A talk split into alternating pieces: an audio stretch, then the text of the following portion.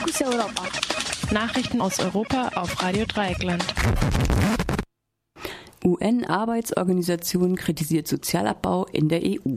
Fortsetzung von Angriffen Kräfte der ukrainischen Grenztruppen erwartet. USA kritisieren russischen Resolutionsentwurf. Bundesregierung will Snowden nicht auf deutschem Boden.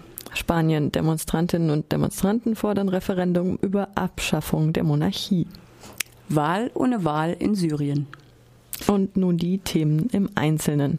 Die Internationale Arbeitsorganisation, abgekürzt ILO, hat den Sozialabbau in den Staaten der Europäischen Union kritisiert. Von Sozialabbau seien in der EU 123 Millionen Menschen, also ein Viertel der Bevölkerung, betroffen. Häufig treffe es Kinder, Frauen, Ältere und Behinderte. Die ILO weist darauf hin, dass der Sozialabbau in fünf Jahren keine Erholung der Wirtschaft in der EU bewirkt habe.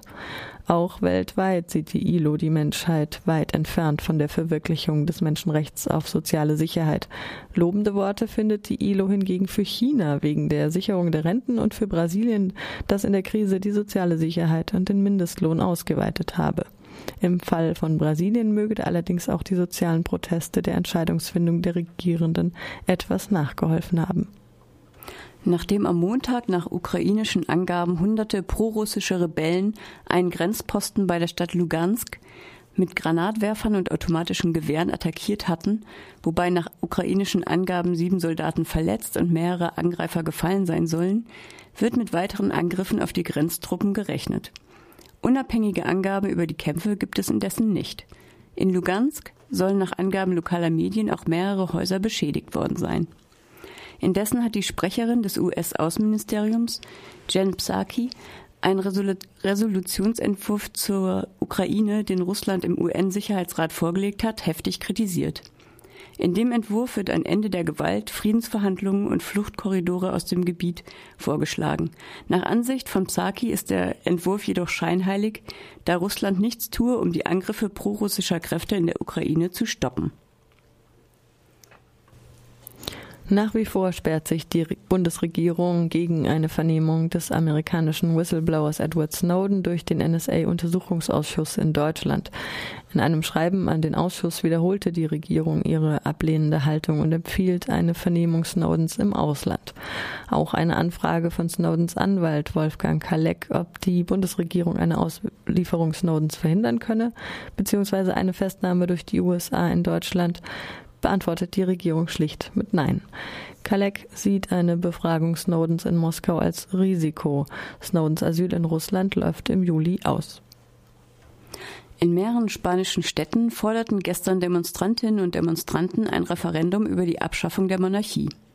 In Madrid soll es laut der Zeitung El País 20, sollen es 20.000 Menschen gewesen sein. Das war nur Stunden, nachdem der spanische König Juan Carlos seinen Rücktritt zugunsten seines Sohnes Felipe verkündet hatte.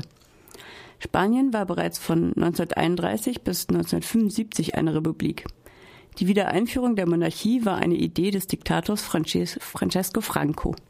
Nachdem Francos designierter Nachfolger Carrero Blanco bei einem Attentat der ETA ums Leben gekommen war, holte Franco den genehmsten Prinzen Juan Carlos nach Spanien und machte ihn zum König. Juan Carlos baute nach Francos Tod sein Regime jedoch zurück und leitete die Redemokratisierung Spaniens ein. Juan Carlos Lebensstil blieb dem gemeinen Volk jedoch fremd. Zum Beispiel hatte man selbst im Land der Stierkämpfe wenig Verständnis für die königliche Vorliebe für die Elefantenjagd. Heute finden in Syrien Präsidentschaftswahlen statt. Obwohl sich der amtierende Präsident Bashar al-Assad erstmals zwei Konkurrenten leistet, nimmt niemand an, dass der neue Präsident anders heißen wird als der alte. Indessen ist Syrien weit entfernt von normalen Zuständen.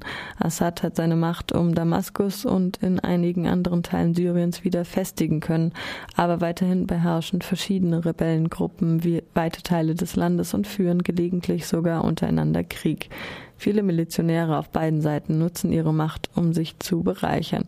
Auf beiden Seiten kämpfen viele Ausländer. Für Assad sind dies insbesondere iranische Gardisten und die von Iran geförderte libanesische Hisbollah.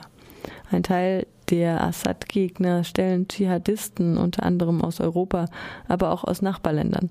160.000 Menschen sollen bisher gestorben sein, Millionen sind auf der Flucht. Es ist nicht absehbar zu sehen, wie der Albtraum, der im März 2011 hoffnungsfroh mit friedlichen Protesten begann, einmal enden soll. Das waren die Fokus Europa Nachrichten von 9.30 Uhr am Dienstag, dem 3. Juni.